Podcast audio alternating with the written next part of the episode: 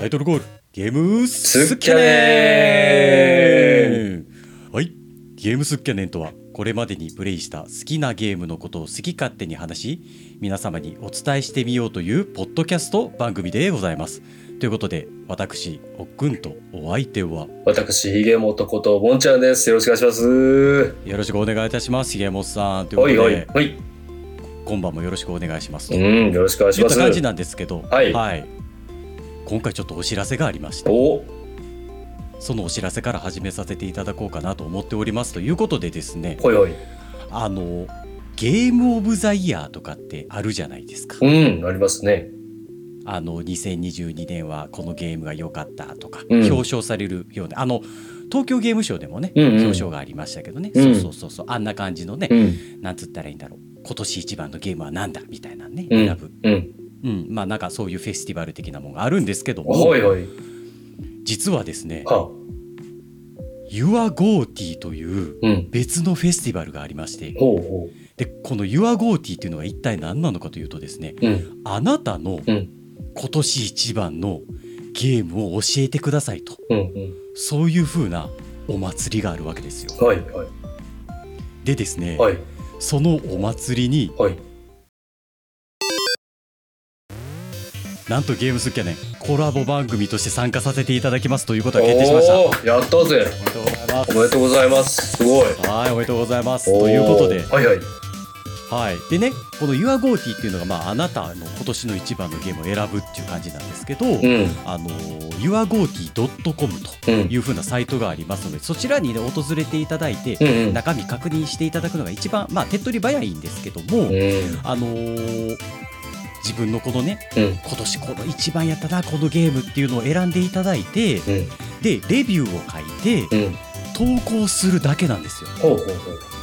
そうなんです、んでそのレビューっていうのがあの TwitterX で流れてきましてですねうん。それをみんなで見て楽しみましょうという風なお祭りになっております、うんいいですね。楽しいですね。そうなんですでうんあのー今年発売したやつじゃないといけないとかじゃなくて、うんうんあの古いタイトルでもいいし今年遊んだタイトルの中でなんかこれが一番良かったよなみたいなのをね、うんうん皆さんで投票してという風なことになっております。なるほど。はい、でですね、はいはい。このコラボ番組でゲームスキャネ選ばれまして、んゲームスキャネ何をするのかとうん。言いますとまあ僕たちももちろん今年一番のうん。マイゴーティーを選んで投稿していこうと思ってるんですが、うん。うん。ひげもとさんのねうん。Your ゴーティーも投稿していただきたいなと思いながらですねオレゴーティーをね。うそうですオレゴーティーをね 投投稿しましてでねん。はい。その他の今ここで聞いていらっしゃるリスナーの方うん。のうん。あなたのゴーティうん。ーの中からまあいろんな方々がこれが良かったあれが良かったっていうふうな投稿がこう集まるわけですよ。うん。うん。でその中からうん。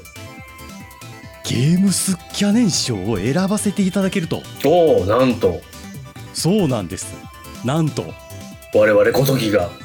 そう我々ごときが 選んでいいよと言われましたあら。いいんすか？そうなんですよなんかうん。光めっちゃ栄、責任重大やなそう光栄やな光栄でなことですね。そうなんですミナ GOTY の中から。そうミナ GOTY の中からうん。光り輝くシャイニングゴーティーを見つけ出すっていう風なんですよ shining GOTY。いいな。我々だけのね。そう我々だけの、だけの something GOTY を。そうですうよん。もうどこそかのね、うんもう光り輝くっうん。ていう風なことになっておりまして実はこのはい。ゲームスキャネンシャイニングゴーティーに選ばれるとですね、はい。まさか3000円のおう。うんなんか。ね、うん。ゲーゲームで使えるポイントがプレゼントされるというこおいとになっておおいります。おいおい。金銭発生しとるやんかいな。そうですよ。もうこれは癒着癒着問題ですね。もう確実にと思っておりますが。いやいやいやまあねそんだけみんなで盛り上げていきましょうというこう力力と愛のこもったプロジェプロジェクトというかイベントですね。フェスティバル。そうう。ん。うん。でまあなん言ったらまあなんでこんなことしてんのっていうのが、はい。あの発起人のね方がいらっしゃるんですけども、うん。あのポッドキャストのなんて言ったらいいのかな？このポッドキャスター聞いてるけどあのポッドキャスター聞いてないなとかっていうリスナーさんいらっしゃると思うんですうんよね。まあそういうリスナーさんがあの他の番組を聞く機会とかチャンスとかきっかけになったりとかまあなんかそういうポッドキャスター同士のこの交流の場になったりみたいなね、うんうんうん。そういうことをやっていきたいっていう風なまあなんて言ったらいいんでしょうかコンセプトがありましてはい。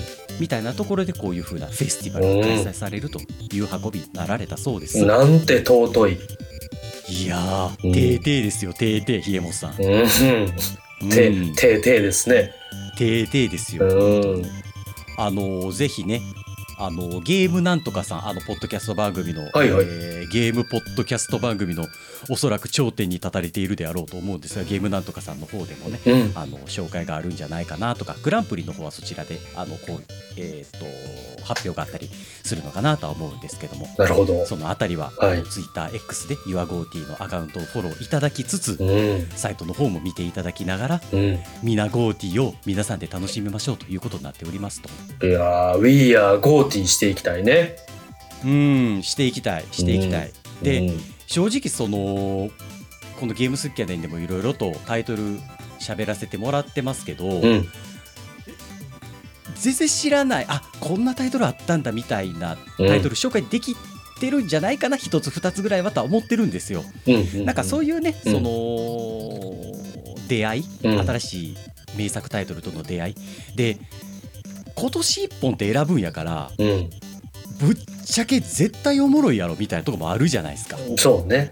うん。そう。誰かのナンバーワンなんだかうんらっていうね。うん。うんっていう風なところでもね新しいゲームとの出会いがうん。発掘できるんじゃないかなとか思ってるわけですよ。なるほど。そうなんです。うん。みたいなところで、いい。ですね。はい。皆さんの YourGoT 投稿お待ちしておりますのでよろしくお願いしますと。はい。あ、えーこれはもうサイトに行って投稿してそうね。いただいたらいいってことですねでごぜやすでごぜやす。あの、概要欄の方にもはい YourGoT のあはいのサイトのアドレスを載せておりますので、ぜひ気になった方は見ていただければと思っておりますと。うんぜひぜひはい。はいいうことで、本編の方行きましょうかね。今回、何回目になるんですかね？もうちょっと数えてないんであれなんですけどね。数えてないんやったらその振りを自分で したらみんな数気になってもって次もう次の会話入ってこんくなるやんか。もう入ってええやん。入ってけえへん、はいいっぱいもういっぱいやってるからいいよ。いっぱいやってるから。えー、そんなこと言われたら調べたくなるな、それそれ毎回言いたいくせに数えとけよっていうね。えー、42タイトル目になっておりますね。しかもなんかあの、はい。途中で雑談会は含まへんからとかなんかそのゲームの説明をしてる回は何回とか、その細かいとこはもう どうでもええわっていう。ずっとねずうんうん。い一応一応ねあのルールルールにのっとった形で42タイトル目になっております。大丈夫で。すそのルールみんな知らんけどなっていう。いや、いいよ。いい、いいと思うんで、悪いことじゃないからね。いや、おもろいね、おもろいなと思ってね。うん。いやうん。まあまあまあまあ。いやあのねそのさくらさんと前回か、うんうんあのゼルダの伝説ティアーズ・オブ・ザ・キングダムやらせてもらったじゃないですか、うん。でもなんかあの時に何回とか何タイトル目とか言うのもなんかちょっと違うなとかって思って みたいなところもありましてあのちょっとこう前回前々回ぐらいはねあのすっ飛ばしちゃったんであの番号がねちょっとわからなくなっちゃったわけですよ。全全部お前の察知加減やないかいっていうね。いや、いいですよ。もうとりあえずね、みんな、みんながきよく聞いてくださってる方からしたら、あのね、定期的に更新はいしてくれよっていうね。定期的にはい聞いてくれてて、そうですね聞いてくださってありがとうっていうね。そういう思いですね。そうですその気持ちしかないですはい、はい、その気持ちしかない。じゃあもう数ええやんけっていう。まあまあまあ。なんだかんだ言う、なんだかんだ言って2年ぐらいね、やってますもんね。はいそうです本当に皆さん聞いていただきましてありがとうございますということではい。ひげもさんうん。ボルダリングってしたことあります？いやー、したことはないね。ないなんかその、あのーなんかこう、か、壁で、ぽい壁で、一つかみ二つかみぐらいして無理だみたいなのはあるけどね。なんか、ねぽい壁でね。あの小学生の時はひたすら登ってたよねいろんなところうんなんか登りたくなるよね。ね登りたくなるよねみたいな、うん。ああの気持ちがまだなくなっていいませんでしてうん。実は僕、はい。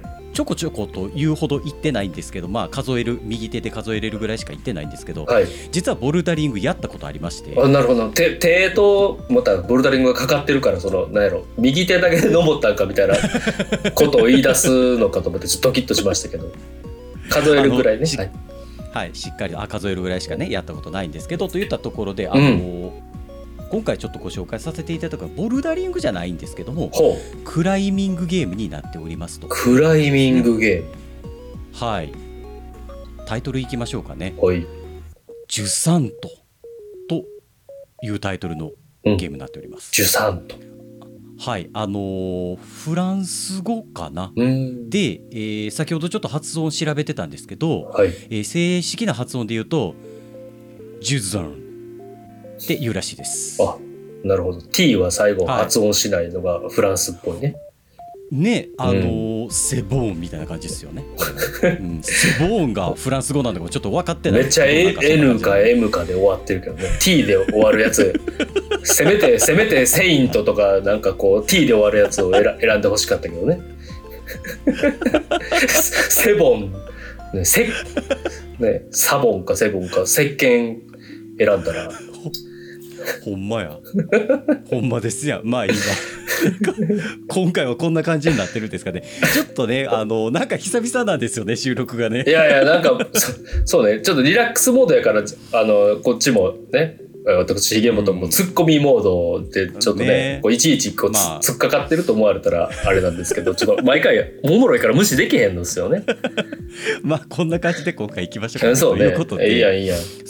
うん。そうそう。あのねそのボルダリングやらせてもらってて。であのーまあこれから概要等々もお話をさせていただくんだけどもはい。あのー自分の身一つでうん。壁によじ登っていくってめちゃくちゃ面白いんですよやっぱり。でなんかのゲームニュースだったかなって、あのちらっと見てうわめっちゃ面白そうって思ってそっからちょっと情報が途絶えたんですけど。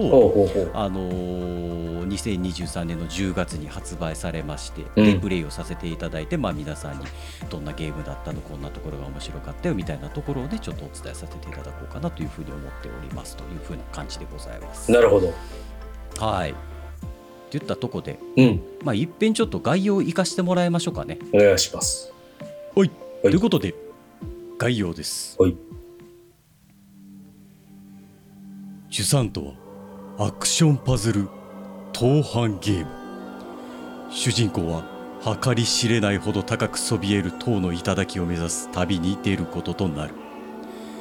自分のペースで限界と向き合いゆっくりと歩を進めるのが良い。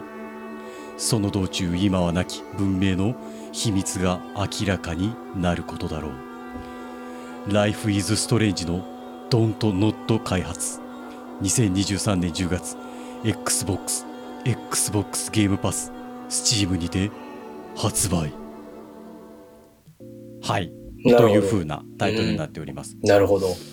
今回も、今回もまたこのゲームに合わせてわざわざ音楽変えたりとかしてるんやろうなと思いながら概要を聞いてましたよ。はい。音楽変えます。どんな音楽にしましょうかね なんか誰かほんまにあの S X とかでねつ突っ込んでほしいよね、なんか毎回結構凝ったあすごいぴったりのこの概要にぴったりの曲選んでる見つけてるやんとかこう聞いてたらね思うけど 誰も触れてないからねなんかちょっと、えーすごいあすごいぴったりの見つけてるのになんかこうここいじってくれる人いないんやみたいな寂しさはね感じるけども。いやいやいやいやもう皆さんきっとで楽しんでいただいてるで楽しんでるけどやっぱり、うんうん。そうこ声に出すのって難しいじゃないですか、まあねわざわざわざわざね。わざわざね。そうそうそうそう、うん。きっときっとこの気持ちはリスナーの皆さんに届いてると僕は思ってる、うんうんうん、全員がね、全員があの X とかインスタをやってるわけではないですからね。そうなんですそうなんです、うん。まあ、うん。と思って一応触れとこうと。うん。だけども、はい。触れていただけたら嬉しいですよ。いやほんまにねここの努力やっぱ触れないとと思ってねちょっと 思いましたよ。はい。ありがとうございますひげもさん、うん、まあ、いえ。いえ重本さんすら気づいてなかったらびっくりしますけど。変え変えてたみたいなことこの2年間やった中で言われたらびっくりしますけど。いやなんかいあいりまいやほんまに。ねいよいよ誰か触れるかなと思っても全然触れへんねっていう。まあまあねちょっと聞いてくださってる方から X でねこう感想とかいねお寄せいただく数はどんどんどんどん増えてきてありがたいのはうんうんうんうん。ありがたいんですけどね、いや本当にありがたいですよ。すいません。一つが、はい。すいませんすいません。ちょっと話の腰をね折りまして。でも欲しがりますよね。人間なんで、うん、そうね、まあ、しかも自分でね 自分で言えないやろなっていうところがねやっぱ感じわか自分もね自分が編集してるポッドキャストもあるんでね。わかりますよ。ありがとうございます、うん。ごめんなさいといねうことで、はいはい。いえいえいえジュゾーンなんですけども、うん。えーアクションパズル当販ゲームになっていると。で、うん。この当販っていう言葉なんですけど、はいはい。あのですね登るにすごい難しい漢字を書きます「藩」っていう漢字になるんですけどね、うん。あの皆さんちょっと調べてみてください当藩で。であのこの「藩」っていう字がうん。なんていうふうに訓読みするのかなって調べてみたらうん「よじる」「よじる」って読むらしいんですよ。ほうであの「よじ登る」って言うじゃないですか、うんうん壁によじ登るってその「よじ登る」の「よじ」はこの当藩の「藩」っていう漢字を使うみたいですね。なるほどそうなんです。一つ賢くなりましたわ。ね概要をね勉強になっまして。うんうんうん。で、なんかすごく面白い字なんですよ。この「藩」っていう字がうんね、うんちょっとひげもさんにも見えるように大きくしましょうかね。ちょっと。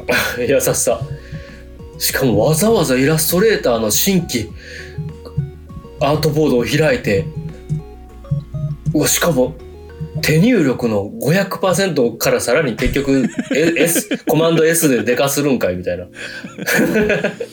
今その。あーなんか全然思ってたのとあれ違うわ。これ俺半って読まれへんな。そうでしょ。あのキーがね二つあって、うんうんうんえー左と右にキーがあって、その間にあのバツバツがねあって。目目その下にうん、バツバツちょめちょめの目ね。ちょめちょめの目、うんうんうんうん。であの挙手するの今日みたいなね字があの下にくっついてるみたいな感じですね。一見ね。そうそうそう。これでもあれやね。確かにあのもう登り切ったところにある木をめがけて壁、うんうんうん。下から壁をの登ってる感じの絵っぽいね。そうそう、ううん。んだからそのえーっと象象形になるんだったうんうんうん。何だったかな。ちょっと言葉が間違ってたら申し訳ない。ちなみにちゃんと真っ黒の文字を見せてもらってんねんけどその文字はもう RGB の真っ黒になってるのが めちゃめちゃあ RGB、ちょっとね RGB000 の黒やから。あの作業させていただいてたねみたいなところがありまして、うん。うん印刷物ではないことは確かやね。でこん今回突っ込んできませんひげもさんやなんかまあねこれがあのーね鬱陶しいなってなる方はね今は申し訳ないんですけど。はいいやいいんじゃないですか、うん。久しぶりですね。もうこういう感じもいいじゃないですか、うん。ところで。じゃあ僕うん。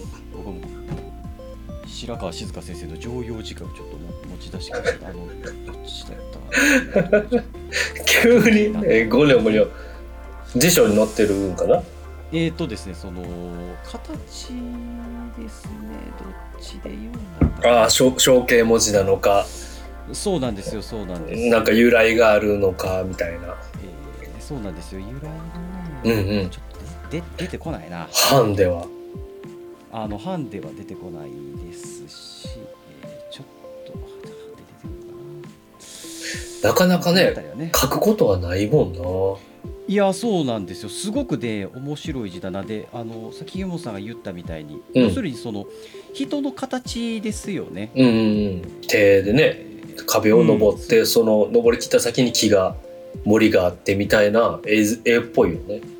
うん、その様を形にしたっていう風な作り方の感じですよねとうん。いう風なところで、うん。はい、出てこないんで諦めましょうという感じですね。はい、ということでですね、はい。あのーよじ登っていくゲームなんですよとうん。言ったところであの主人公がですねうん。あーまあなんて言ったらいいんだろうか砂漠みたいなところにうん。いまして。はい。でまあすごく、まあ、ゼルダでも話させてもらってるんですけど、まあ、かりんとうみたいなもっと高いねうんすごく高い塔に向かっていくんですね。ほうん、で、あのーこちらのゲームも、うん。えーっと言葉が使われませんあの手紙が出てくるんだけども、うんうん。その主人公が何かを喋ったり語ったりっていうことは一切しないっていう風なゲームになっていうます、ーん、なるほど。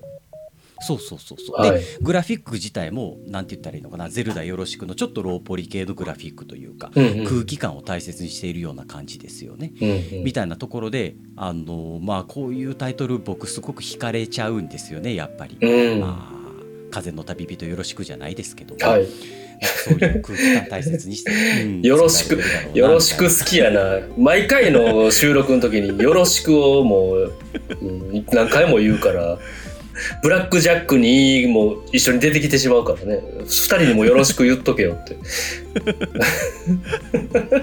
ラックジャックにねここでよろしく言い始めるとねちょっともう僕も本当にもうどうにもねこうならへん。もうちょっと大変大変ってなりますけどね。うんなりますね、なりますって言ったところがありまして、しうんゼルダよろしくからのね風の旅の 旅人よろしくってよろしくを2回かぶしたんで、そうやねもうどういや毎回、毎収録言うてるよ。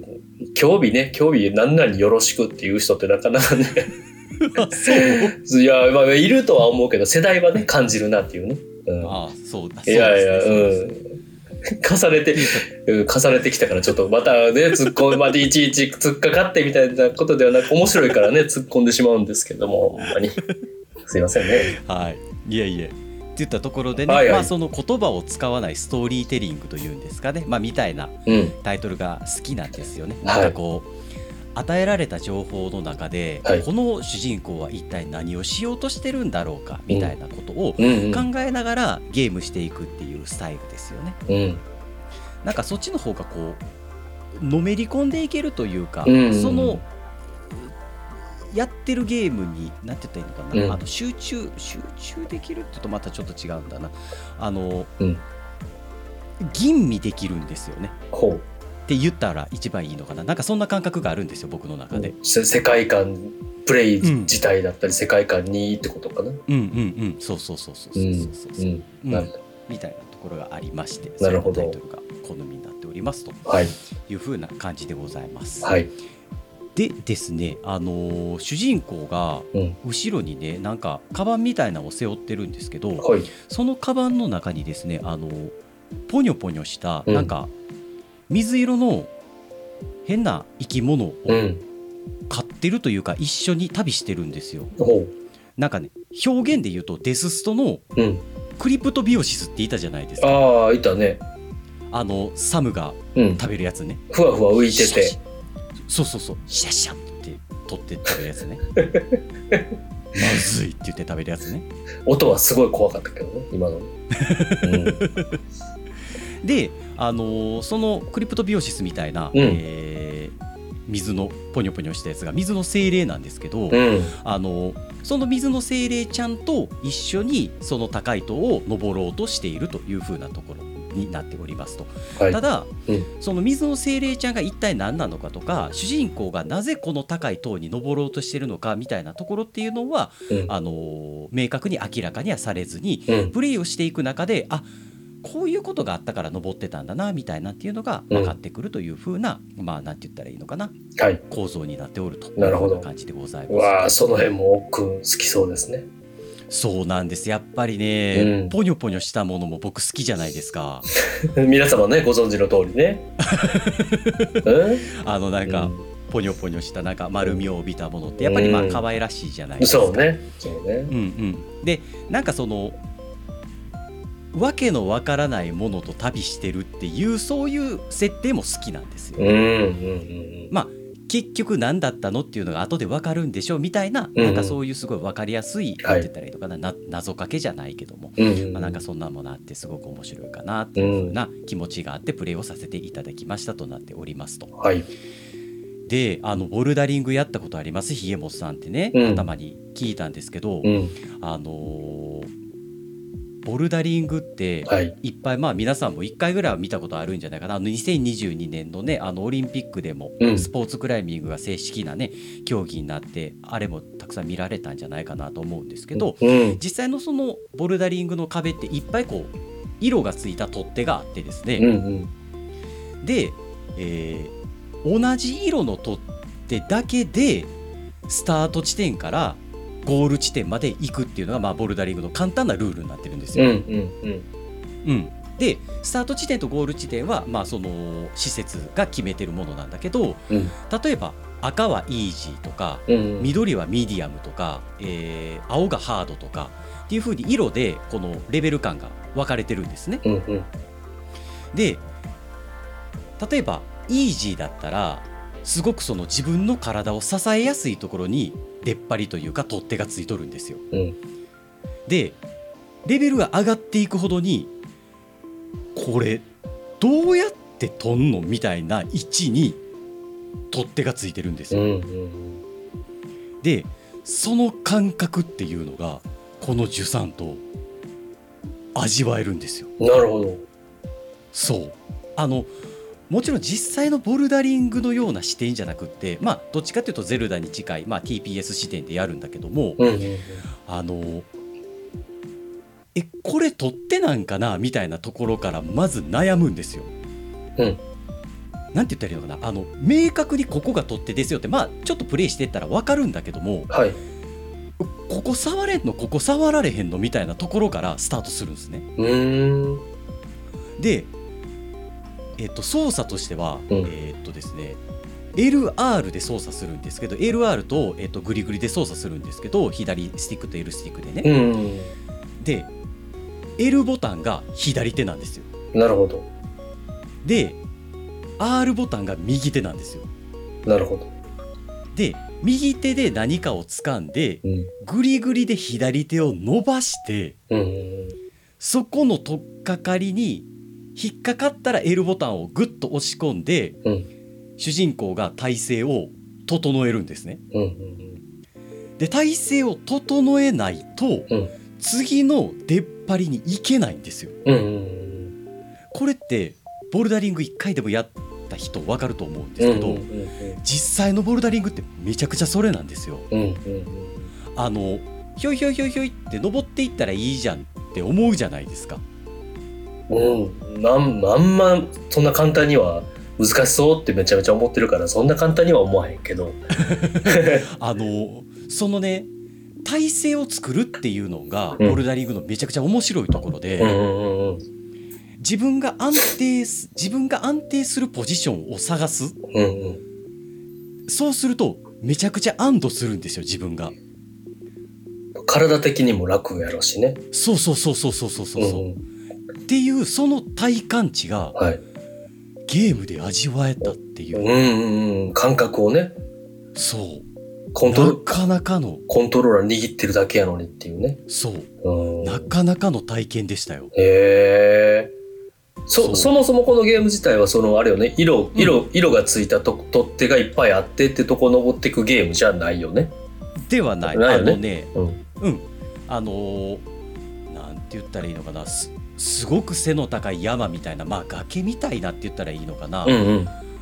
あのーイメージで言うとどんな感じかな、うん、まあ、ちょっと検索してもらう方が早いかもしれないんですけど まあ崖でいいんじゃないつまあ崖でいいんじゃないうんですかね、うんあの本当にまあもうちょっと話進めていきましょうかね。その中で多分あの情景が皆さんの中に思い浮かんでくるんじゃないかなとかっていうふうな気もしております、みたいそんななとこで。そんな感じよね。まあ気になったのはその色がついてる取っ手を掴むゲームじゃないよっていうなんかじゃないです。あれよね。見見た感じ掴めそうなところを自分で探してそうそうそうそう。あのそうやって、そのコントローラーの操作でどんどん登っていくっていうことよね。そうそうそうそうそう。そうそうそうそう、はい。そうなんです。うんうん。でなんかねそのゼルダの伝説さやってたじゃない、うん。ティアーズ・オブ・ザ・キングダムブレス・オブ・ザ・ワイルドあれも登るじゃない。うん。うん。でリンクめちゃくちゃひょいひょい登っていくじゃない、うんうん。でまあ簡単に言うと全くそれの真逆というか登ることだけに集中したゲームだから、はいはいはい。登る楽しさがめちゃくちゃあるのね、うん。なるほど。そう。でそこにアンビエントな音楽が乗っかってくるわけですよ、うん。ほうほう。もういやおうがなくねこうテンションが上がっていきますよね。うんうん、だから癒しのね効果もありそうな。うんうんうんうん。そうそうそうそう。うん。でそのアンビエントな音楽の中うん。すごく高い塔をねこうグリグリをひょあの動かして上を向くわけですよ。うんうんで上を向いたらああそこに出っ張りがありそうやからあそこまで届くかなとかでこの主人公ジャンプができるんですねうん掴んだ状態で2段ジャンプまでピョンピョンって飛べるんですけどうんうんそのジャンプを駆使しながら山肌を登っていったりあの命綱みたいなロープをつなげてるんでそのロープを壁に打ち込んでターザンみたいにブランブランってこう勢いをつけて遠くの壁までジャンプするとかそういう風なアクションもしたりするわけですよ。なるほど。そうそういう風なテクニックを活用しながらうんここ届くかなここ届くかなみたいな壁をひょいひょいひょいひょいと登っていくという風なうん話になっておりますと。はいはい。はい、でね、うんまあいくつか壁を登っていく中で、うん荒廃した町があるんですよ、うんその山の中にねほうほ山というか崖というかの中に、うほう。うん。あひげもさん僕思いつきましたわ思いついた。急に？あのーうんなんかねうん。中国とかではいはい。崖に住んでる人いるじゃないですかいるね。すごい階急な階段ってかどこそうそうそうそうどうやってこんなところに街をねそうそうそう作り上げたんだみたいな。なんでそこに町を作ったんだみたいな疑問が溢れる場所あるじゃないですかうん。あれですあれあんな感じなるほど。うんうんうん。そうあんな感じであのーまあ要するにこうアリの巣穴みたいにうん。壁に穴掘ったりして、うんうん。そこで人が住んでたっていう形跡が残ってるんですよ。はいはい。でその形跡の中に、えっと、手紙とかねうん。あのちょっとした SNS みたいなんが SNS みたいなんて言ったらまたこれちょっと語弊があるなうん。なんて言ったらいいのかなあの電子掲示板みたいなのがあったりしてほうてほうほうほなんかその手紙とか電子掲示板を読むことによってう。うん。あのその荒廃した集落とかうん。にどんな人たちが住んでたのかなっていうことが分かってきたりなるほど。その町一つ一つにあるわけじゃないんですけどなんかね、うんあの貝殻みたいなのが落ちてて、うんうんうん。その貝殻をね主人公が手に取ると貝殻を耳に当てるんですけど、そこから何か生活の音が聞こえてくるんですよ。なるほまだその荒廃した町が賑やかだった時の。イメージの音が流れるんですよ。そういうふうな、えっと、手がかりを調べていくことで、はいその塔というかねすごくバカ高いうん。うんクソ高い塔の中で人々がどういうふうにうんうん。あの暮らしていたのか生きていたのかっていうふうなそのストーリー部分ですね、うんっていうことが解き明かされていく分かっていくと。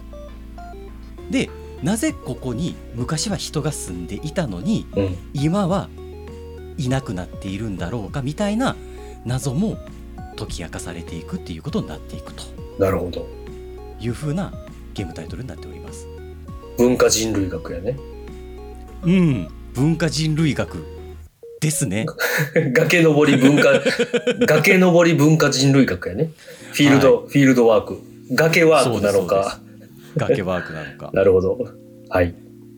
でこのジュサントうんうん、うん。ジュゾンっていうのが、うん。えっと、公開用語ではい。引き潮っていう意味合いなんですよ。へえ、なるほど。なるほど。。そううん。うで主人公がねまあちょっとうん。前にお話をさせていただいたけどもその砂漠みたいなところからうん。要するにその高い塔に向かってきているわけですね。まあうん。砂漠っていうことなのでうん。まあなんかうん。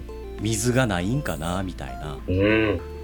まあそこが大きくストーリーには関わってくるんですけどもなぜ水がなくなってしまったのかとかでそして主人公はその計り知れないほど高くそびえる塔の頂で何を見るのかっていうのはうん。プレイをして見ていただいた皆様の目でご確認いただきたいなというふうなことになっておりますとなるほど。いうことでございますい。や、面白そう。うん。うん、うん。でね本当にあのーどんどん高く上がっていくのよ。うん。すごく高く上がるのよ思 思っている以上に高く上がるのねちょっとあれやなあの初めねボルダリングやったことあるかって言われて、まあ、その時ちょっとあの言う言いそびれたけどそもそも高所恐怖症なんだよねあそうだねひげもさんね。そうなんですよね私ね、うんうんうんいやだから本当にあれなこの Apex とかゼルダでも高いとこから降りるの割とこうあの怖かったりするんだよな。うんあららあらら。だからね最近こうどんどん登っていく系のゲームってあるやん。うんうんうん、ね。あオンリーアップしかりそうね。そうそうそうそうそうそう。そうあの実況動画とか見ててもあーとか言って、うんうんうんうん。こうずるっと落ちちゃったりとかするとすごいヒヤー、うんうんうんヒヤーってこうなるのよね。うんでもねあのこのジュサンとうん。高く上がっていくんだけども、うんうん。えっとねあのどれぐらいのこう構成になっているかっていうのはちょっとここではお伝えしないんだけども、うんうんうんうん。えっと1章2章3章みたいな感じで、はいはい。あの章分けされてます。はいはいはい。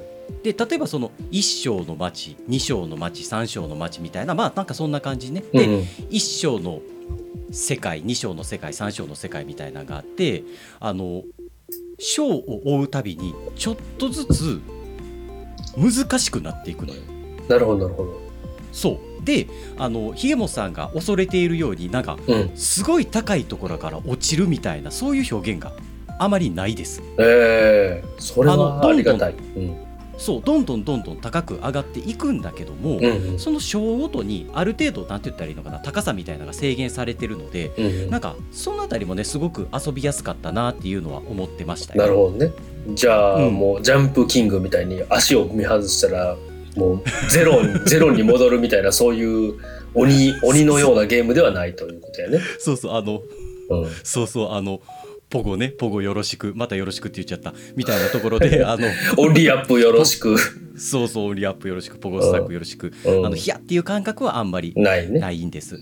ただねやっぱりその、上がってきてるっていう感覚はすごいあるのよ。うんうんうんこれだけ上がったな。そして第2章が始まってあまだ上がらないといけないんだ。うんうん。うんで第3章であ次こういう街になってるんだってなってまあもちろんその振り返ってみたらそのもともと上がってきた砂漠の地面っていうのかなうん。っていうとかところから考えるとめちゃくちゃ高いところにいるから、うん。そこはヒャってなるかもしれないけどもうん。なんか自分が上がってきたっていう感覚も感じつつ、うん。なんかそのなんて言ったのかなその高さの恐恐怖感みたいなのが別にあるわけでもない。うん。一歩ずつ進んでいく本当にでなんかその早く越したい早く越したい早くクリアしたいみたいな気持ちでやるんじゃなくてなんか本当にゆったりとうんリラックスしながらあの味わってもらえるとより楽しく感じるんじゃないかなっていうのもちょっとプレイした身としては思ったところがありましたね。なるほどう。ん、でそのまあ難易度がうん上がっていくのが最後の方ねあの死を感じるというかねえあのそういう表現も出てくるんですよ。ほうほうほう。あのさっきも R ボタンで右手伸ばして L ボタンで左手伸ばしてってさうんやってるんだけど、うんこの一個の取っ手がうまく取れなかったら、うんガッて落ちるかもしれないとか、うん。でもそんなのが一番怖い。まあまあまあまあ最後の方ね。最後の方ね。まあまあ演出的にね。どそうそう。でその感覚がなんかうん。本当にねうん。コントローラーびっしょびっしょなんのよ。いやもうここまで来て、ね、踏み外されへんぞみたいなね。そうそうそう。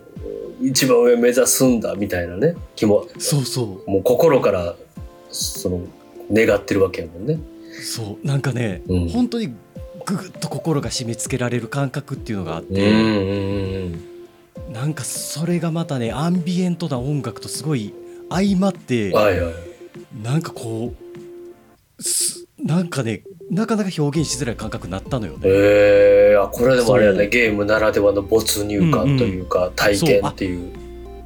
そう没入感没入感、うん本当に良かったですよそこは。うん感じやうね。んうんぜひねプレイしてみていただきたいなって思ってます。うんうんうん面白そうです。はい。そうなんです。うんでねこの感覚どっかで味わったなって思ったのが、うんうんうんちょっとこの映画あのそこまで中身すごく覚えてないんでちょっと軽くなんですけどご紹介させていただこうかなって思ってる映画が一つありまして、うんうんフリーソロっていう映画があるんですよ。でひげぼさん見てないっすよいねやー見てないね。なんなんて見てないもう一回もう一回なんて？あのフリーソロっていう映画なんですフリーソロ。いやー見てないフリーソですねロ、あのドキュメンタリー映画になりますね。うんうんあのアレックス・オノルドさんっていう人がねうん。うんこの人がまあクライマーなんですけど、はいはい。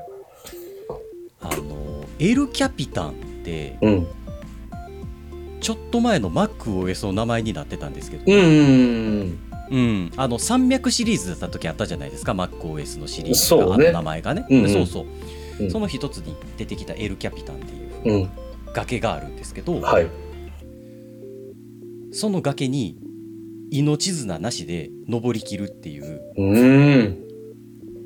それを登っているシーンを永遠撮り続けるっていう映画があるんですよ。なるほどでうん。当たり前なんですけどうん。手を滑らせたら落ちて死ぬわけですよ。いやー怖い。み見見られへんぐらい怖いなやっぱりな。いやーひえぼさんそうだと思うな。うん。でねうん。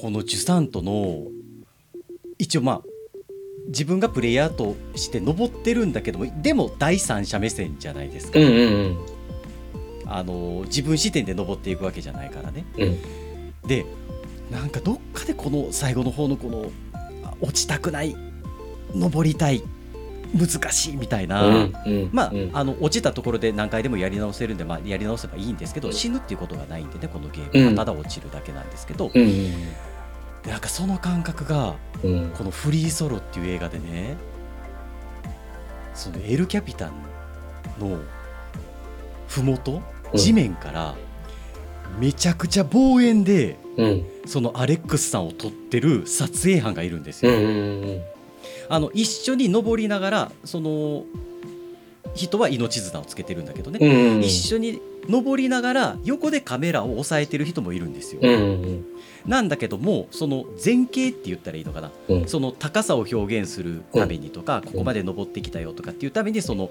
あの麓班がいるんですけど、うんうんその麓班がねこの映画の中でほんまノイローゼになるんですよ。あのノイローゼ目の前にうん。意味わからん崖にうん。命綱なしで登ってる一人の男がいるわけです。ねまあそれそいつをずっと撮り続けてるわけよね。そう。うん。でうん。何時間だったかな？ちょちょっと調べてみようかなちょっと待ってくださいね。うん全然全然アカデミー賞受賞してるやんかあそうなんですアカデミー賞受賞してるんですよ。うんあエル・キャピタンはちなみに、えー高さ975メートルですね。うわーもう1000メートル近い崖1キロですね。歩いてもまあまあ時間かかるで これあ何時間でって載ってないな。うん。何時間でって載ってないな。もうとかくね、うん。何時間ちょっと調べてみよう。ここまで来たらちょっと調べよう。うん。当半時間？うん当半時間ね。あ出てきましたね、えー、当半時間3時間56分ですね。うわー。フルマラソンぐらいのうん。うん。でその3時間56分。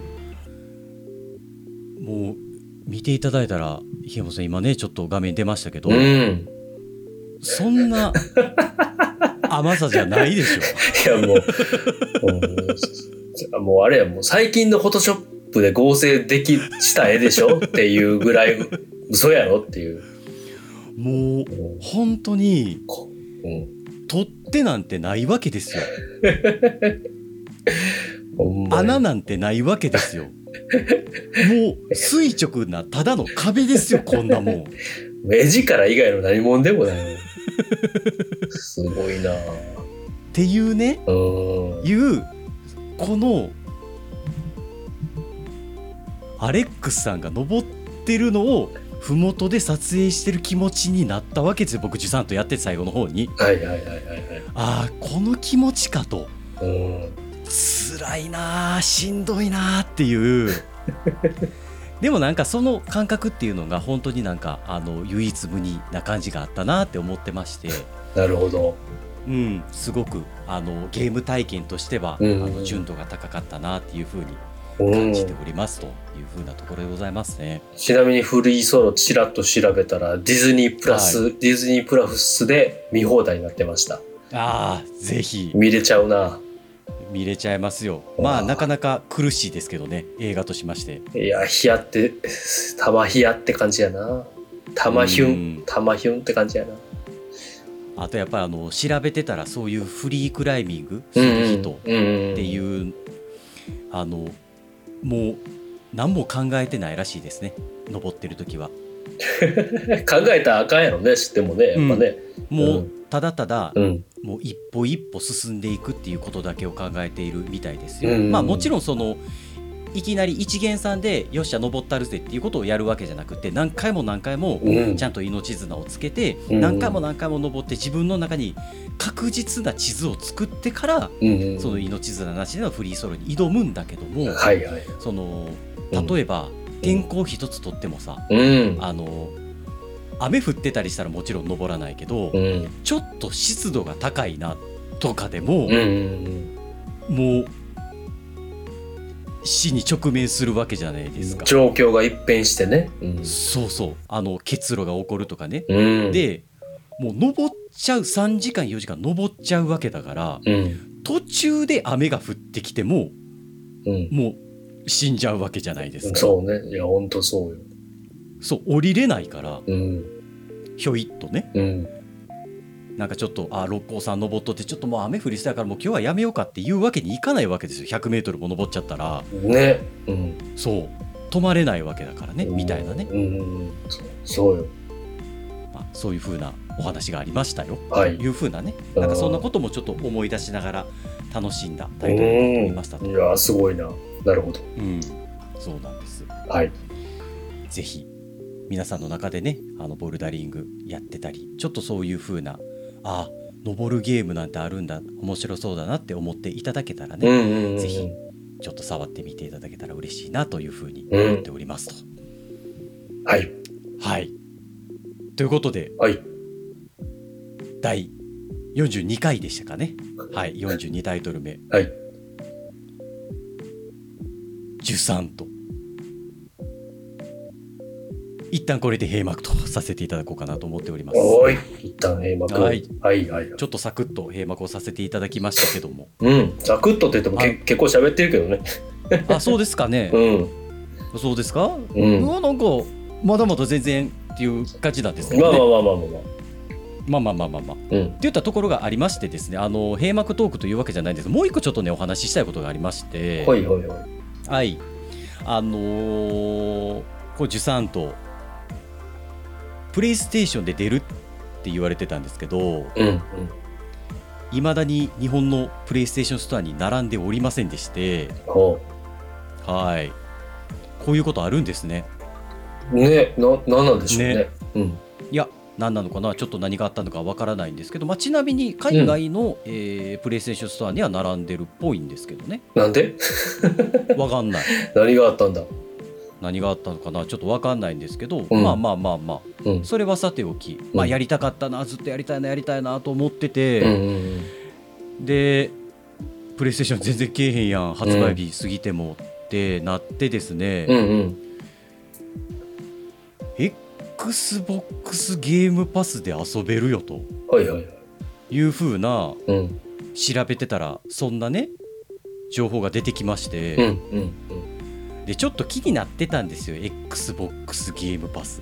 うんうん、でまあゲームスキャネンなんてやらせていただいてるんでうんうん。まあちょっと一発契約でもしてやろうかなとやりたいゲームだしというふうなところで、はい。ちょっと契約をさせていただきました、えー1ヶ月1210円だったかな。うんうんうん。でこの XBOX ゲームパスっていうのがですねあのーもちろんご存知の方もいらっしゃるかなと思ってるんですが、うん。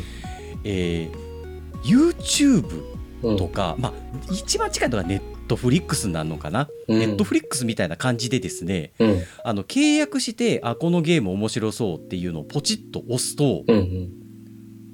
ブラウザーでゲームが立ち上がります。ブラウザーで。ブラウザーで。はい。そしてストリーミングでゲームができます、おおなるほど。ひげもさんうん。今言った感じってわかります？まあ さすがにね俺はわかるけども、えー要約するとあれよねサファリとかクロームとかインターネットを見る、見るソフト上でゲームがで、はい。ゲームができちゃうってことよね。専用のソフトとかアプリを入れなくてもっていうことよね。そうなんです、うん。わかります。でこれの何がすごいかってうんうんこのストリーミングでっていうとこなんですよね、うんうんうんうん。うん要するにダウンロードしなくていいんですよね、うんうんうんうんで今のゲームってすごい容量が大きくてですね。うん。まあちょっとしたゲームだったら5ギガ7ギガ10ギガ。うん。でそのすごい対策になってきたらうん。30ギガとか。うん。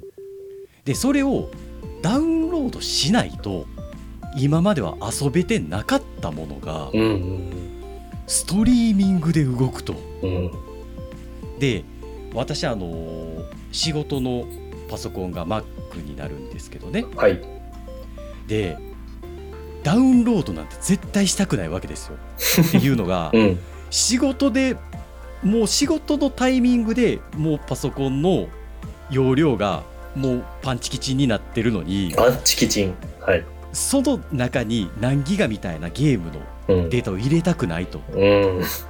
でなんかゲームのデータみたいなものをうん。アプリとかねインストールしたりしたらなんかゴミファイルみたいなのが残ったりするじゃないですか。あのうん。アンインストールしても。うんうん。なんか設定ファイルとか。でなんかそういうのがすごい気持ち悪いたちなんで、はいはいはいなんか嫌なんですよ。うん。自分のパソコンがどんどんどんどんなんかこうちょっとよくわからないものにはい。圧迫されていくのが、うん。パソコンパソコンあるあるやからね。そうそうそうそう。うん。でいやーでも実際ちょっとやったことないしやってみよう13とやったらちょっとダウンロードしてでもいいやとうん。思ってたらまさかのうん。マジでストリーミングでできるんだっていうね。うん。これめちゃくちゃびっくりして。ノンストレスでめちゃくちゃノンストレスで、うんあのー私プレイステーション5持ってるんでプレイステーション5のコントローラーをはいはい。Bluetooth で Mac につなげてうんうんダウンロードも私もうほんまに10秒15秒待てばですよ。うん。うん受産とか開始できるわけですよ。ほうほ他にはですよううん。 Forzaとかうん。車のね、うん。 Forza Horizon 4とか、うん。今ちょっと話題の Sea of Star sはい他何があったかな？おっくんの好きな二の国も今書いてるやそうんなんですよ。うん。でひげもさんもやりたいなって思っていらっしゃるであろうハイファイラッシュ。うんうんで龍が如くシリーズ。うん。うんでグランドセフトオート5とかね。はいはいはい。はい。龍が如くシリーズに至ってはですよ。うん。あのこの間外伝が出ましたね、うんうん。名もなき、うんうんうん。あの名を消した男あの桐生さんのね。はいはいはいこれに至って発売日にうん。追加料金なしでプレイができるわけですよ。あもうもうできんの？もうもうですよ。つうか発売日からですよ。ああすごい。おう。すごないってなって、うんうんうんもう今だから今ひげもさんにはちょっと画面見てもらってますけど今僕がこれをポチッとクリックしたら名を消した男が始まるわけですよ。う んいやすごいね。そう。うん。でまあこの月額1210円っていうね。うんうんこうなかなかまあこれが高いのか安いのかっていうのは人それぞれだとは思いますよ正直なところ。まあねいやーでも安いでしょいやめちゃくちゃやんってなって。うん。こ虚空もありますね。この間おそうね話をさせていただきましたけど、今ねちなみにこまさにまさにブラウザーでおっくんのね。はい。画面共有で見てますけども一緒にあのコクーンなんてねあの普通に購入させていただいたんですけど3000円なんでね、うん。あのーコクーン2本うん。買う。コクーンで2ヶ月遊べるわけですよ。コクーン1本買うお金で2ヶ月ね。このそうそうたるラインナップが遊べるわけですよ。前回も今回もコクーンのあの金額をネタにするっていう。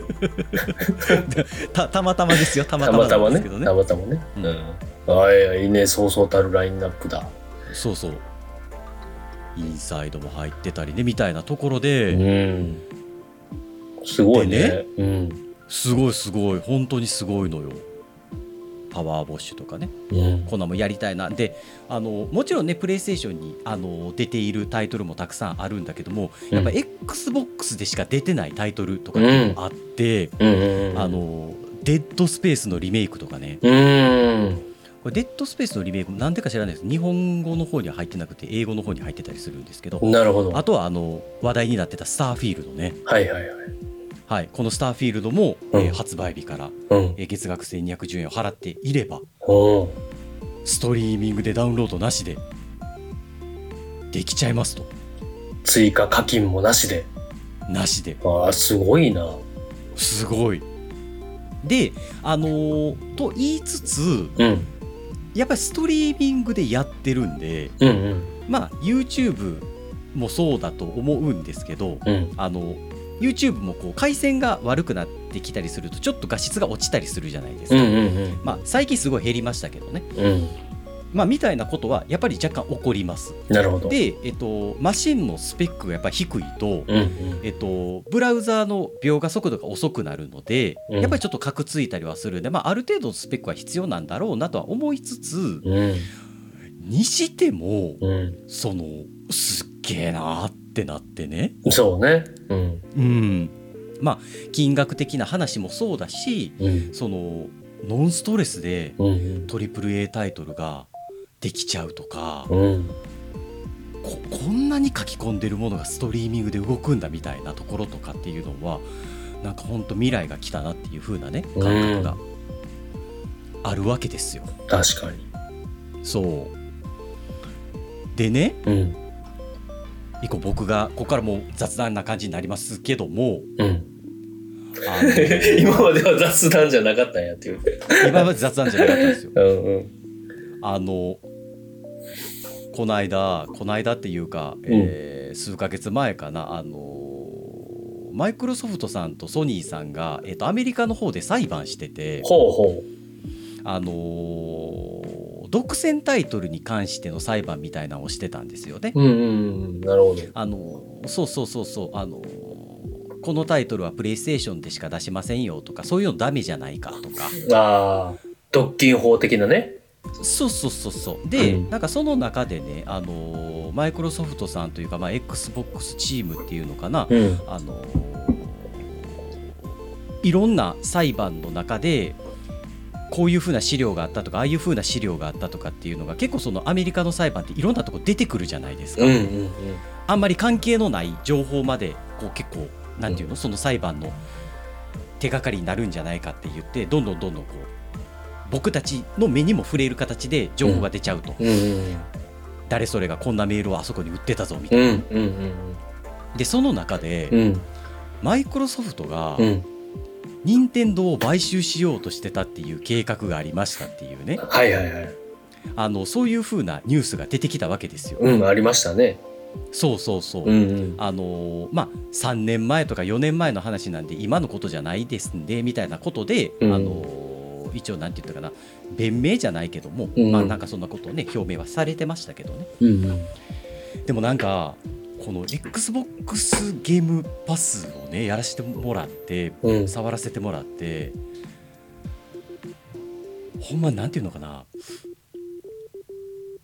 エンターテイメントのうん。時間のうん。使い方うんうん。とかそのサブスクに対してのうん。ビジネスのあり方うん。ってめちゃくちゃドラスティックに変わっていくんやろうなっていうのをうん。なんかまざまざと感じてね。なるほど。でさあのひげもとさん。はいはいはい。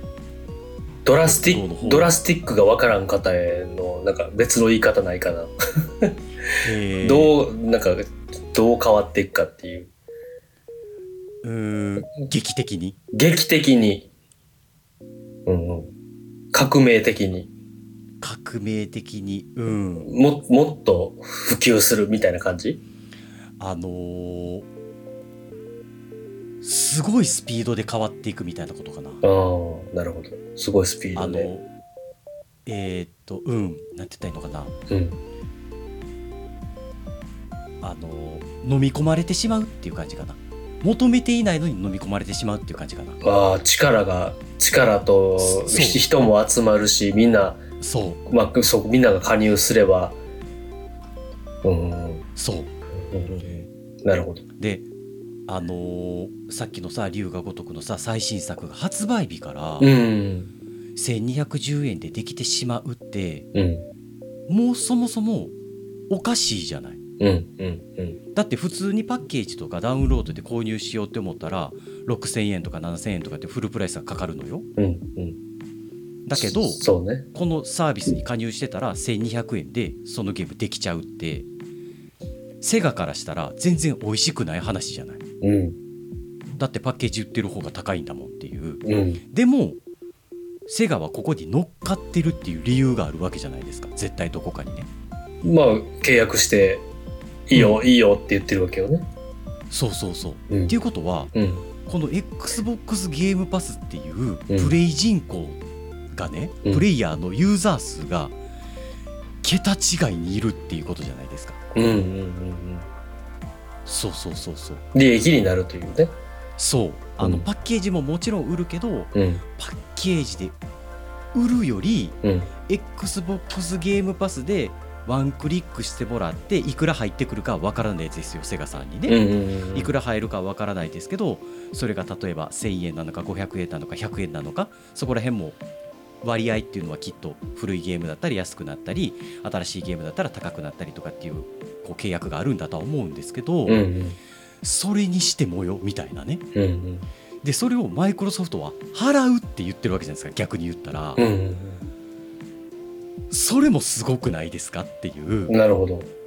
そう。まえマイクロソフトとしてはこの XBOX ゲームパスに加入した僕たち月額料金しかインカムがないわけだから、うんうん。そのインカムからアウトしていくわけですよね。セガさんとか他の開発会社さんゲームをサードパーティーさんにうん。バックしていくわけじゃないですかお金を。うん。それでも成り立つこのビジネスのスキームってうん恐ろしいって思ってねうん。うん思った結果そのマイクロソフトが任天堂を買収したいっていう話っていうのも、うんうん。ほんまに喉から手が出るぐらいうん。任天堂っていうコンテンツが欲しかったんやろうなと。うん。でうん。もっと未来を見た時にうん Netflix とかうんうん Spotify とかうん。もっと巨大なエンターテインメントをうん。ゲームがまあ共存ももちろんしていくんだとは思うんだけども、うん。そのゲームっていうビジネスフィールドの中でもう完全なもうなんて言ったらいいんやろこれなんていう表現したらよかったかなちょっと忘れちゃったけどうん。独り勝ちしようとしてるわけよね。うんまあ取れる時に先に取っといたろうみたいなことよね。そうそうそうそうそう。うん。で誰かにやられる前に。そう。でこの循環がうまくいってしまうとうん。ほんまプレイステーションとかほんま太刀打ちできへんやろうなっていう。うんうん。なるほどね。それがドラスティックっていう。そうそうそうそうそう。あのそうよね。ネットフリックスとかアマゾンプライムが普及したからえーツタヤこうレンタル DVD をブルーレイでディスクを貸してたツタヤはもうほとんどね見なくなっちゃったっていううん。そう。大きなこととがこのゲームでも起きるよねと。うん。もううん。起きるよね。ってすっごい感じてさ。そうね、やっぱ今までね、ダウンロードをさして、えー、プレイステーションでも、ニンテンドースイッチでも、スチームでも、そう、うん、PC、ゲーム PC でも、ゲーミング PC でもダウンロードさせてプレイさせたけど、ストリーミングでノンストレスでここまで回線とえー別まあある程度いいパソコン、スペッうん。ク、スペックのパソコンがあれば、1200円で買わんでもできちゃうやん。ってみんなみんながみんなめちゃめちゃ気づいてしまったらうん。ってことよね。でそのやっぱ月額1200円っていうのがやっぱり恐ろしくて、うん。うん。もっとどんどんここからあの人が増えていったりあのいろいろなねあその経営戦略みたいなところで多分値段上がると思うのよ。そうね。うん、ネットフリックスとかもきっと上がっているのかな。あの少なくともプレイステーションのネットワークはちょっと上がったからね、うん。ね、まあ軒並み上がっていってるね。うん、うん。みたいなところがあるんで、あのー今入ったらいいよとかってそういう話ではなくないんだけどもうん。なんかねこの感じはうん。恐ろしいってなってねちょっと、まあ嬉しさもあったけど、うんまあねプレイヤーとして一プレイヤーとしてね。うん。うん。でもなんかこういう風になんか世の中って変わっていくんだなっていうなんかそのワンシーンを見させられているような気がしてさ。そうね。な。かなか、うん、うんうん。考えるところが。そうね考えるところがあるよね。うんうん。いやこれはもうソニーさんも任天堂さんも無視できへん。なんかこう、ね対策を取らねばというような出来事感はあるよね。ある。うん。でまあやっぱりと言ってもまだまださ、あのーすごく高スペックなパパソコンとかマシンが必要だったりする部分だとは思うからうん。すごい裾野に広がっていくのかっていうことじゃないんだろうなと思うんだけども、あのー iPhone15 でさデス・ストランディングができるとかさ、うんうん。みたいなところっていうのもあれもすごいニュースだなと思ってて、うんなんかいろんな形でゲームこれまでなんか僕たちがこう捉えてたゲーム像っていうのも変わってくるんだろうなっていう風なねなんかそんなことを感じててねちょっと雑談的に話をしたいなとかって思ってさ、なるほど。いや、まあそれは変わる、変わるやろうな。もっとき、うん気軽に。うん。ね。まあ僕、僕らはね、ファミコン世代やから、うんコントローラー握ってみたいな感覚はやっぱ未だに強いけども、うんうん、もっとね、若い子らとかはあんまりそういうのを気にせずに、うんその気にしない感覚で楽しんでたりも、もうすでにね、してるやろうし。うんでなんかそのひ池本さんもその「レッツゴー映画話」で結構サブスクあのディズニーチャンネルとかさ、うん。あのネットフリックスとか UNEXT とかさいっぱい契約してると思うけど、うん。やっぱりなかなかランニングコストってきついじゃない？そうね。きついと捉えればきついけど、全部じゃあ前うん昔のように全部じゃあ CD 買ってたか、えーね、円盤買ってたか？っうんうんうん て置き換えたら全然コスパは いいからね。うん。うんうん。まあね。まあ Spotify もねしかりなんだけどうん。でもなんかそういう風にいろんなこうエンターテインメントがサブスクになっていってさうん。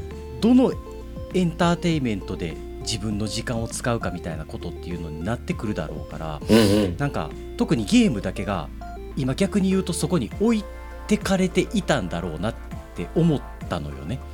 ああの音楽が CD から。オンラインになって Spotify になってでまあ映画館は今までも今のように残ってるんだけどもうん映画もすごくさあの DVD になって借りてみてとかっていう風なものがうんネットフリックスになってすごくスピードの速い形でオンラインに来るとか、うんうん。逆に言うとネットフリでしか見れないストレンジャーシングスみたいなすごく面白い番組があったりとかっていう風にその映画を食いに行こうとしてるわけじゃない。うん。とかっていう風なねなんかそのかまあみたいなところもあってなんか特にこのゲーム業界で自分がやっとこさここにたどり着けてもう皆さんもそんなん当たり前やんって思ってるんだろうなと思うんだけど、うん。うんなんかうん。なんかいゲームゲームもやっとここまで来たんだなっていう風なところがあって、あね、やっぱまあそそれもあるしあのさっき言ってたようなあのデータの量データの量と通信の速さと、まあのマシン、マシンのスペックにどうしても依存してしまうやんゲームって。うんうんうんうん。なんかそそれがこうちょうど噛み合ってききつつあるんやなっていう感じはするよね。うんうんそれがあるからなんか音楽と映画はね映画とか言っても23時間やからデータの量もある程度、うんね、き映像の綺麗さとかもねなんかこううまく、ううんまくこうエンコードすれば配信ストリーミングで載せやすいしとか、うんうんうんうん。ね、動画の YouTube がその辺こうなんか技術高まった感じあるやん。綺麗な映像を綺麗な映像をこうこうそんなにこうデータあの重たくなく、読み込める送れるアップできる、YouTube なんかすごいもんね。なんか何ギガの動画とか書き出してアップすんのに、こう、昔なんか半日ぐらいア アップロードするのにかかってたけど、ね、数分でアップロードしちゃうから、あんな恐ろしいよね。すごいうん。って考えたらやっぱゲームはどうしてもうんね、このタイミング以降にななっちゃうんやろなっていう。ならざるを得なかったかもしれなうい、ん。でまああのー私の楽しみ方としてはねあの MacBookPro であの仕事させてもらっててうん。でもうほんまにちょっとコン入れてゲームしたいなって X あのボックスゲーパスの方でねうん。やりたいなって思ったらあのテレビにさ HDMI 出てきてるやんかうんうん。でそれ MacBook にぶっ刺してうんうん。でテレビにブラウザ映して。やりゃもうテレビのサイジングでできるわけだから、うん。なるほど、なるほど。そうまあ、無線でもできそうよね。画面シェアみたいなんでも。あそうねそうね、うんうん。無敵やんってなってさそうね。ほんまに。そううん。まあみたいな感じだったんですいやーただうんうん。まあやっぱりあのーめっちゃ綺麗なゲームばっかりになってるじゃない？今「ファイナルファンタジー」しかりでうん。それをストリーミングでやってるとやっぱり画質が落ちるから、うんあの本気でめっちゃやるっていうんやったらやっぱまだダウンロードした方がええんやろなっていうのもうん。あの裏で感じたかなうんうん。正直なところね。うん。そうあのージュサンとやっててもすごい綺麗なビジュアルなんだけど、うん。ちょっと画質が落ちた時にさっきのあのうん。手で掴むべき出っ張りが見えへんくってほんまに路頭に迷うっていう瞬間があってーなるほど。そうそうそうそんなところはちょっとゲーム体験として残念なところがあったりもするからもっともうこんなもん、もうあと1年とか2年とかすりゃ解決されちゃう話なんかなとは思うんだけどねうんそうね。うんうんうん。ですわみたいな感じだったんですよ、うんうん。まあ、その、その辺はね、自分の好みでうん、やるのがいいって感じよね。かあの、買ってやるのがやっぱ好きだっていう方はね。そうそうそうそうそうそううんうん。まあちなみにねあのさっき XBOX ゲームパスでやってたゲームをプレイステーションで買いましたからね あのうん。ちょちょっとあの僕のパソコンが取られるのはめんどくさいなあの家族がやりたいなっていうゲームがあったんでなるほどでも出てるからじゃあもう買おうかっつってうんうん買いましたけども、なるほど。まんまと、まんまとってことじゃないですかね。そういうのも見越して、みみんな参入してるとか、いろいろあるかもしれないね。でやっぱりそのちょっとなんて言ったらいいのかなほんの少し触ってみたかった気になってたんだけどみたいなゲームタイトルだったら、まあ、こういうサービスを使いながらプレイしていくっていうのが、まあ、お得に楽しめる楽しみ方というか、うん使い方なんじゃないかなみたいなのもちょっと思ってはおりました。なるほど。はいはい。フォルツァとかもすごかったっすからねすごかった。マジマジかよって思ったもんね。綺麗うんさあ。綺麗さもすごいしあのオープニングからさ15分ぐらいプレイしてたんやけどうん。いきなりアクセル踏んでレッツゴーみたいな感じのオープニングで始まるのよえー、もめうさちゃくちゃ気、持ちよくてそうん、演出がすごかったんや。うめちゃくちゃかっこよかったよ演う出んあのタイトル画面も出ないうんフォルツァみたいなゲームタイトルが出てからスタートをしてくださいそんなんじゃなくうんて、もういきなりさあアクセルを踏みましょうみたいなもう、うんうん。MacOS 始まりましたみたいなさあんな感じよ もううわーみたいな「ようこそ」って出てきてやればわかる。行ったれ行ったれみたいな。うん。そうほんなブワーって走っててさ、うん。なんかこうちょっと高台みたいなところでバーンってジャンプしたら、うんうん。次は夏ですみたいなところになって、うん。もう周りの景色も走ってたシーンも全部ステージも変わってドーンってこうランディングしたら夏のまたコースに入ってみたいな、はいはいはいはい。めっちゃかっけえやんこれ鳥肌もんやわってうん思うから、うんうんなんかもうそこに対してこう僕プレイステーションめちゃくちゃ好きなんですけど、うん。うん。プレイステーションの危機感をすごい感じましたね セセンスの良さを。もうマイクロソフトすげえって思って、うん。あれよね、めちゃめちゃ綺麗やからわざわざそのオープニングムービーとかを作らずに、うん。もうプレイさせてそれが綺麗やからそこでもうムービーっていうか体験でう。おかっけえと思わせたらええやんみたいなゲームならではの演出よね。めちゃ。くめちゃくちゃよかったほんまひげもさんにもやってほしいなって思うもん。いやもうこれとりあえずねこれあの入って体験してみようとは思ってんねんけどうん、あの、すすごいよ。もうもう逆に言うとすごいモータースポーツゲームすごい得意じゃないからあまりやらないけど、うん。うん15分ですごいもうお腹いっぱいになって 自分はね結構好きやから、うん、すごかった。た。だただぼーっと運転するみたいなゲームも好きやからね。いやもうとはいえとにかくもうほんま時間が取られるというねねえ。もうゾッとするわほんまに。もう本当にこの時間の取られ方っていうのもほんなんやろうね考えていかないといけないよね。自分たちがね。何に対して時間を使うのかっていうことをね。いやーもう,、まま、もう俺なんかは全くもう考えたくないから早く AI 頑張ってって思ってるけどね、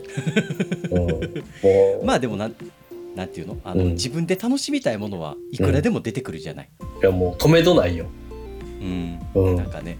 うん、その中でねやっぱりかあの別にあなんて言ってんの？うんこの時間失敗したとかって思いたくないってことじゃなくってさ、うんうんあの失敗したっていう時間もすごくいい経験だと思うからうん。あのいいんだけど、まあ、ななな何が言いたいんやろうな。なんか自分らしく時間を使っていきたいなっていうのは、なんかすごく思ったな思ってるなっていうのは。いやもうずーっと映画見てずーっとゲームしてたいわ。もうまあなのなのなので AI 頑張ってっていうね。そうね、ん。よろしく あいい感じでよろしく出たところで今回こんな感じですかね。うわ人任せだ人任せ落ちいやもうここぞという感じでよろしくって言ったけども はいはい。うんっていった感じですかね。はいはい。うんうんありがとうございました。いや楽しかったお聞きいただきましてと。はい。ということで、はいすいません、ひげもとさん。あのーラストのやつ、お願いしていいですかはいはい。こ今回もお聞きくださりありがとうございました、ありがとうございました。えー皆さんはどう感じられましたでしょうか？しえらいしっとりいくな。ね、あの感想や私はこう思った俺はこう思ったこれおすすめみたいなねあもものがございましたら、えー X 旧 Twitter メールなどでお寄せいただけたら嬉しいです。よろしくお願いします。はい、過去のエピソードとかもぜひお聞きいただけたら嬉しいです。よろしくお願いします。はい、よろしくお願いします。ということで、あのー冒頭に Your GoTee のご紹介させていただきましたけども、うん皆さんの皆 GoTee 募集しておりますので、うんぜひ応募の方、ご参加の方よろしくお願いしますとはい、いうことで、これにて終了となりますね。ありがとうございました、池本さん。ありがとうございました。ははいい、といありがとうございました。ということで、タイトルコールで締めていきましょうかね。ということで、ありがとうございました。ゲームスキャネお疲れ様でした。さあ。